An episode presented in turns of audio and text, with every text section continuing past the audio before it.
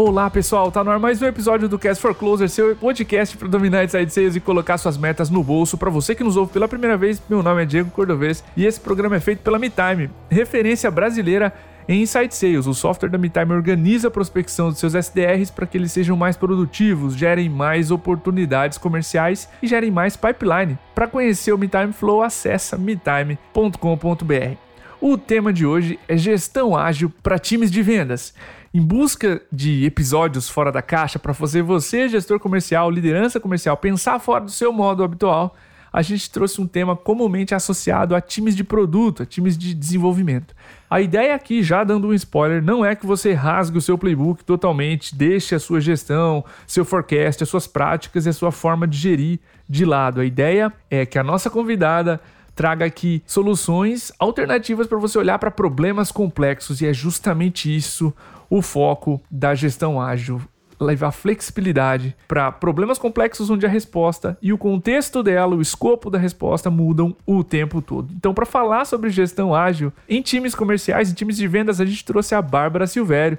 Ela é gerente comercial na Hotmart, ela é economista especializada em gerenciamento de projetos e apaixonada por negócios digitais. Bárbara, seja muito bem-vinda ao teu primeiro episódio com a gente.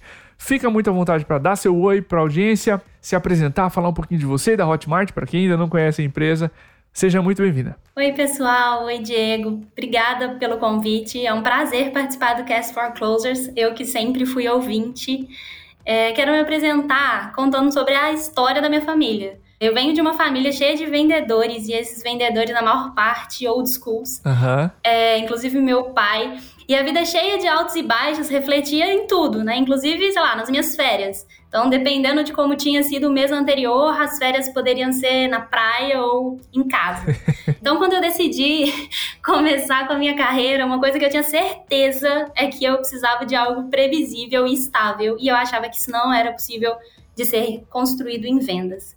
Então, depois de estudar economia, me especializar em gestão de projetos, eu me deparei com um desafio grande de tornar uma operação field sales escalável, previsível e insight.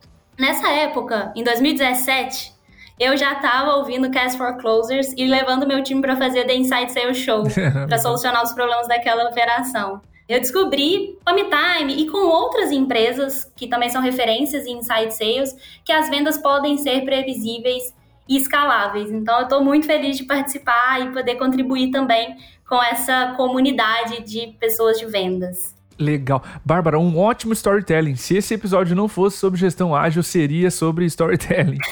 Mas nesse episódio, pessoal, nós vamos falar sobre o que é a metodologia ágil, resultados, como aplicar a metodologia ágil no time comercial, empecilhos, dificuldades na implementação e dicas, né? Conteúdos extras, livros, Dica rápida para você receber esse podcast um dia útil antes da maioria das pessoas.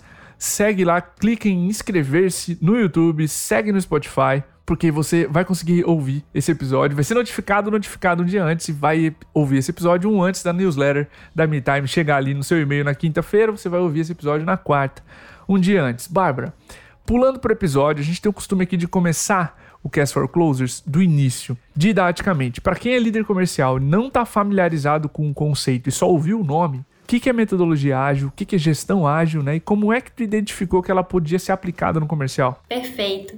A minha missão aqui é desmistificar a gestão ágil para vendas e mostrar para vocês que é possível a gente usar muito dessas práticas e das metodologias de gestão ágil no dia a dia. Voltando um pouquinho, né, trazendo um pouquinho do conceito, a metodologia, né, na verdade, a gestão ágil tem uma série de metodologias, como por exemplo o Scrum. O Scrum é um exemplo delas. E dentre todas elas, né, o, o, grande ponto é que elas trazem um conjunto de práticas que viabilizam e otimizam resolução de alguns problemas, principalmente problemas os quais a gente não tem resposta certa. Uhum. O objetivo da gestão ágil, das metodologias ágeis, é trazer flexibilidade então, num cenário onde o seu escopo não está 100% definido, onde você conhece o seu problema, mas ainda não tem um mapa da solução, a gestão ágil ela te ela viabiliza que você consiga construir essa solução à medida que caminha em direção a ela. Inicialmente, Os times que mais exploraram essas práticas foram, de fato, os times de tecnologia e inteligência da informação, porque basicamente eles resolvem problemas o tempo inteiro. Mas hoje várias outras áreas também que também pretendem solucionar problemas complexos podem beber nessa fonte. E sinceramente, algo que nós de vendas somos bons é em resolver problemas complexos. o tempo inteiro. Então, é, naturalmente, vocês vão perceber que a gestão ágil ela já está no nosso dia a dia. Por exemplo, Cordovez, eu imagino que aí na MeTime, vários times de vocês segmentam as metas mensais em objetivos menores. Perfeito. Semanais, diários, algo nesse sentido. Sim, sim. Todos eles. Pois é. Aqui também na Hotmart. E essa ideia, ela tá muito próxima dos conceitos de sprint onde você consegue dividir o seu objetivo em objetivos menores e você pode acompanhar a evolução desses objetivos em um curto período de tempo. Isso facilita, né, para que você consiga, por exemplo, corrigir a rota de um caminho que você está seguindo. Um outro conceito que, que também na prática está muito próximo do, do nosso dia a dia aqui são as dailies. Principalmente depois da pandemia, né? Todos os nossos times fazem dailies de manhã para entender principalmente como é que a gente está evoluindo nas principais métricas operacionais. Eu imagino que vocês façam e também que os nossos ouvintes tenham é, algumas práticas parecidas com essas. Então, para mim foi natural trazer os conceitos de gestão ágil para o dia a dia do time de vendas. Pô, que massa.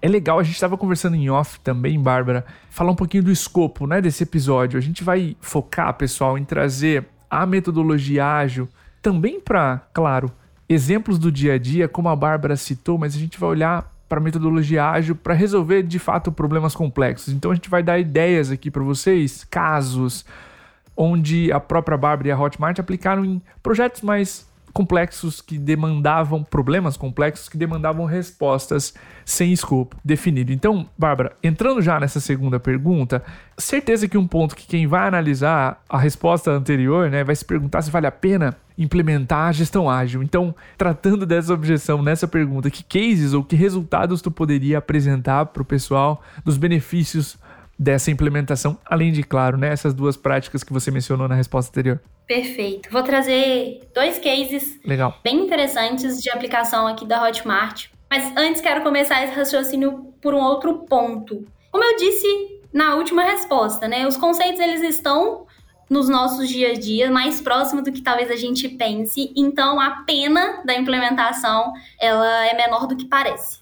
No meu ponto de vista, um gestor de vendas, bem como outros gestores de operação de modo geral, precisam combinar principalmente três áreas de conhecimento: gestão de processos, gestão de projetos e gestão de pessoas. Pessoas, porque é tudo sobre elas, né? Então, mesmo em vendas. São pessoas que vendem, são pessoas que compram, são pessoas que constroem a nossa solução. Então, precisamos ter esse princípio bem desenvolvido processos, porque a gente só tem uma operação escalável e previsível quando a gente consegue construir e gerenciar os processos do nosso time, e projetos, porque quando a gente vai dar saltos de produtividade, a gente precisa implementar coisas que são mais estruturantes. Né? Então, imagino que um gestor de venda que está nos ouvindo já deve ter passado por um processo de migração de CRM, por exemplo, ou de qualquer outro tipo de ferramenta, ou uma mudança de pitch de vendas tentando construir uma nova argumentação, coisas nesse sentido. Então, vou considerar projetos aqui essas coisas que são mais estruturais, que a gente foca por um tempo, constrói, implementa e depois a gente só acompanha num formato de processo mesmo. É, então, vou entrar nos exemplos agora. O primeiro caso, e é um caso que eu até recentemente compartilhei no meu LinkedIn, foi uma competição que a gente fez na Hotmart em maio. A gente trouxe aqui para o escritório do Brasil todas as pessoas que são da área de revenue, né? quase 200 pessoas vieram para cá. A gente assistiu uma série de treinamentos, foi muito legal para a integração e uma parte que para mim foi muito marcante foi uma competição que a gente fez. Nessa dinâmica, a gente recebeu um problema, o mesmo problema para todos. A gente tinha um prazo para solucionar, então até o final do ano a gente precisaria ter solucionado este problema. Budget limitado. Então a gente tinha três dias, que foi o tempo do evento, para desenvolver essa ideia, prototipar a ideia e criar o pitch para poder apresentar uhum. isso para os executivos da empresa. E eu recebi a missão de aconselhar um dos 20 grupos. E esse grupo era composto por aproximadamente 15 pessoas de áreas diferentes aqui da empresa, alguns de escritórios diferentes, que algumas eu já conheci, outras eu conheci durante o evento, pessoalmente. Então, na prática, o que eu tentei fazer para a gente não consumir muito tempo foi introduzir dentro desse processo de criação nosso algumas práticas da gestão ágil que ajudavam a gente a terminar, né, a entregar tudo no prazo e na qualidade que a gente precisava. Então, vamos aqui no passo a passo. O primeiro momento foi um momento, e aí esse primeiro momento a gente poderia chamar de primeiro sprint, foi um momento dedicado a explorar o problema. Uhum. Como eu tinha um time multidisciplinar, cada pessoa trouxe a sua leitura do cenário. Como é que esse problema impactava o dia a dia daquela área? Como que esse problema impactava os clientes com as quais essa pessoa tinha contato? Depois disso, a gente entendeu né, o, o melhor o problema e passou para uma etapa de ideação que é quando a gente diverge, né? Cada um tem uma ideia partindo dos conhecimentos prévios e das experiências prévias. E para aprimorar esse, esse modelo de ideação, a gente usou uma metodologia chamada Crazy Eight. Uhum. É uma metodologia de ideação, é usada no Google também. Tem um livro muito legal que chama Design Sprint do Google, onde eles sugerem um pouco sobre como fazer isso. E por que a gente usou essa metodologia? Porque as nossas primeiras ideias normalmente são aquelas meio óbvias, né? Aquelas que a gente já pensou Sim. e todo mundo já conhece. Então, no Crazy Eight, a gente vai escrevendo mais ideias e pensando em mais coisas. E é nessa hora que a gente começa a pensar fora da caixa. Então, fizemos essa dinâmica, nós divergimos, discutimos, depois a gente fez uma votação para convergir as ideias, né? Que o objetivo é sempre esse. E no final desse primeiro dia, a gente conseguiu unir umas duas ou três ideias e criar uma ideia robusta que a gente acreditava que solucionaria o problema. No próximo dia, que aí a gente pode chamar de segundo sprint, o nosso objetivo era criar um protótipo, comprovar que aquela ideia traria de fato alguma solução, comprovar que era minimamente possível, sabe? Sim, sim. Então, nessa etapa, o grupo se dividiu em subgrupos. Era um grupo multidisciplinar, então a gente conseguiu aproveitar o conhecimento e a expertise de cada um. E aí, um grupo ficou focado em construir o protótipo, o outro grupo ficou focado em levantar alguns dados e alguns cases que iam ajudar a gente a convencer os nossos clientes. Outro grupo ficou focado em pensar na apresentação, né, em construir o pitch e treinar para o dia da apresentação. E trazendo um pouquinho de conceito de gestão ágil, esse era o nosso backlog. Então a gente tinha essas coisas para resolver e precisavam ser resolvidas naquele dia. Então, durante essa reunião, a gente reorganizou quem faria cada coisa, quais seriam as orientações e no próximo encontro, vamos imaginar que fosse na próxima daily, os integrantes do, do grupo trouxeram quais foram as evoluções, quais foram as, as, dificuldades, algumas propostas de redirecionamento. Então, nossa, isso aqui que a gente pensou que ia dar certo, não vai dar certo desse, jeito. Então, a gente vai fazer dessa outra forma que, enfim, coisas nesse sentido. E assim a gente fez até concluir, né, durante os três dias. O maior aprendizado dessa oportunidade foi como é que a gente conseguiu aproveitar tão rápido o conhecimento multidisciplinar de pessoas que a gente nem conhecia tão bem né? Pessoas que a gente tinha acabado de conhecer. E como é que essa metodologia garantiu que a gente tivesse flexibilidade durante o processo de construção para ajustar o escopo? Uhum. Então, assim, a gente conseguiu criar um escopo muito robusto possível, que estava dentro das limitações que, que, haviam sido propostas e no prazo. E aí, esse time foi é, vencedor do desafio. Então, assim, eu fiquei muito orgulhosa deles. A ideia foi muito legal. E esse é um primeiro exemplo de como a gestão ágil ajuda a gente a, a, a encontrar soluções melhores, assim. Um outro exemplo, ele é um pouquinho mais antigo, ele é do ano passado. Em 2020, a Hotmart cresceu pra caramba, né? Com a situação das pessoas terem ficado em casa, sim, muitas pessoas sim. tinham resistência para a educação digital e, né, abriram se abriram para esse universo. Então, a empresa cresceu, o número de creators no mercado também cresceu muito. Uhum. E em 2021, a gente tinha um desafio importante de reter essas pessoas. Então, dentro do time de vendas, a gente precisou desenvolver uma nova vertente, uma vertente farmer. Então, a gente tinha uma vertente New Business Hunter e a gente criou uma operação farmer de uma semana para outra, assim, cordobês. Como Bom. que a gente fez? É óbvio que a nossa primeira entrega não foi o, o processo ideal, né? É claro que não. Mas a gente começou a tirar, a gente não sabia exatamente como a gente ia solucionar o problema, né? Então a gente começou a tirar as ideias do papel, testar e entender, cara, quanto que isso aqui funcionou? Quais são os nossos backlogs, né? Então, a gente começou com um MVP, que é o, um produto mínimo viável. Então a gente Sim. começou, beleza, vamos pegar um cliente, vamos entrevistar este um cliente, entender como, como ele se sentiria nesse processo? Ah, beleza, ele se sentiu bem com XYZ, mas nesse segundo ponto aqui, a gente acabou perdendo um pouco o time. Então, próxima rodada, né, próximo sprint, a gente criou mais uma vez um, um próximo nível de solução. E aqui eu tô falando de é, inteligência comercial, eu estou falando de pré-qualificação, né, os SDRs, estou falando Sim. dos próprios account executives, que eram as pessoas que iam, no final das contas, negociar com esses clientes, onboarding e depois a passagem de bastão para o CS. Então, a gente foi passo a passo, entendendo como que era a jornada desse cliente, partindo do qual é o mínimo viável, a gente aprende com isso que a gente fez, o que, que é a próxima coisa que a gente precisa fazer, porque vai trazer mais é, retorno de informações para a gente, aplicávamos isso, aprendíamos novamente, né? A gente testa, uhum. a gente mede, a gente aprende e testa de novo. E a gente fez esse ciclo uma série de vezes, até o processo ficar redondo. E nessa operação, a gente só para você ter uma noção de como foi um sucesso. O número de contratos fechados de um ano para o outro subiu mais de 100%. Uhum. Uau. Então a gente conseguiu é, aumentar não só o número de negociações que aconteciam, mas também a eficiência da operação. E o mais interessante, a lição aprendida desse caso, é que a gente não sabia como fazer. E a gente não precisava ter todas as respostas para começar.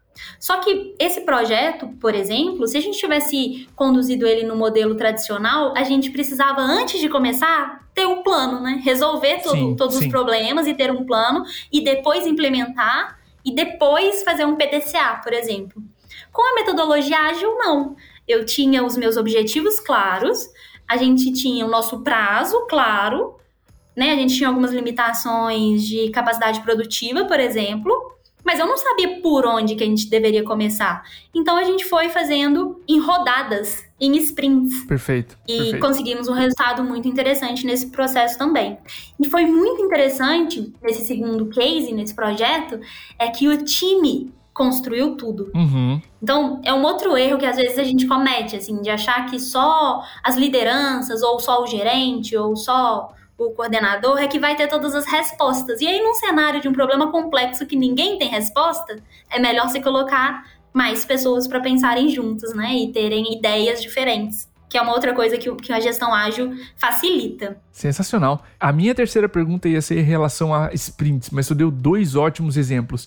E lendo sobre o assunto, até conversando, discutindo sobre ele, eu acho que o principal ponto que tu mencionou, especialmente aí criando essa área de farmer, né, nesse problema complexo que vocês iam ter que decidir acho que com objetivo e prazos definidos e o escopo flexível, com testes e sprints e né, medições rápidas, tu chega muito mais rápido no que tu precisa, ao invés de definir um projeto todo com um escopo fixo lá do começo, que é a gestão tradicional, né?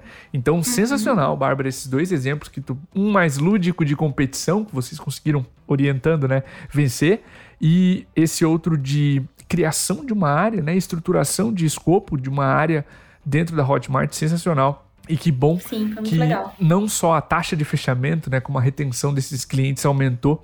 Eu queria pular agora, Bárbara, para as dificuldades. Com certeza na adoção, em uma mudança, você tem resistência, quase sempre. Que desafios vocês encontraram nessas implementações de gestão ágil que tu pode adiantar para nossa audiência? Para ser muito sincera, a gente não teve tantos desafios em relação à resistência. Perfeito. Né? Obviamente, quando você consegue apresentar os conceitos e os benefícios de usarmos né, algumas práticas, alguns conceitos da gestão ágil, as pessoas elas entendem. E aqui na Hotmart a gente está sempre muito interessado em aprender algo novo. Então, acho que isso a cultura também nos ajuda a testar coisas assim. Mas no meu ponto de vista, o maior desafio de testar algo ágil está muito relacionado a mindset. Por quê? É muito comum que as pessoas elas queiram começar por algo grandioso. Então, nesse exemplo que eu trouxe agora, é muito comum que um gestor de vendas já queira começar apresentando para a diretoria, para o board, todo o processo, como vai ser, cada etapa, cada cadência. E aí, quando você parte de outro pressuposto, né? Que peraí, a gente vai começar do mínimo. No mínimo não tem essa coisa de qual vai ser a cadência. No mínimo a gente precisa primeiro estruturar o passo a passo, ver se o que, que o cliente pensa, entrevistar o cliente. Então, quando as pessoas que vão estar envolvidas ali no projeto, elas estão muito habituadas ao modelo de gestão de projetos é, mais tradicional, normalmente elas estranham, porque a entrega, a primeira entrega, a entrega quando ela é feita por sprints, durante os sprints você já está entregando coisas.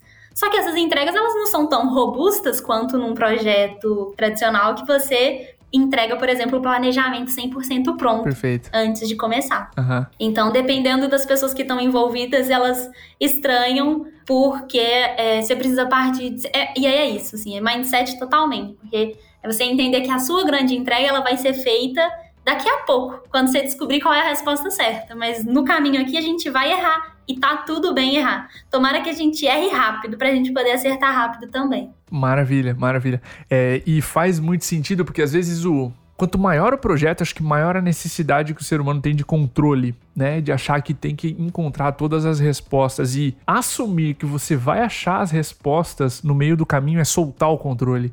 E nem todo mundo tá preparado para isso, sabe? É contra-intuitivo o ser humano soltar um pouco o controle e falar: não, tá tudo certo, a primeira entrega vai ser um rabisco da entrega final e nós vamos descobrir ao longo do caminho. Isso é muito contra-intuitivo, especialmente onde, né, numa liderança onde tu é acostumado a pense sobre, tenha controle sobre a área, tenha controle sobre esse projeto, sobre o escopo, enfim.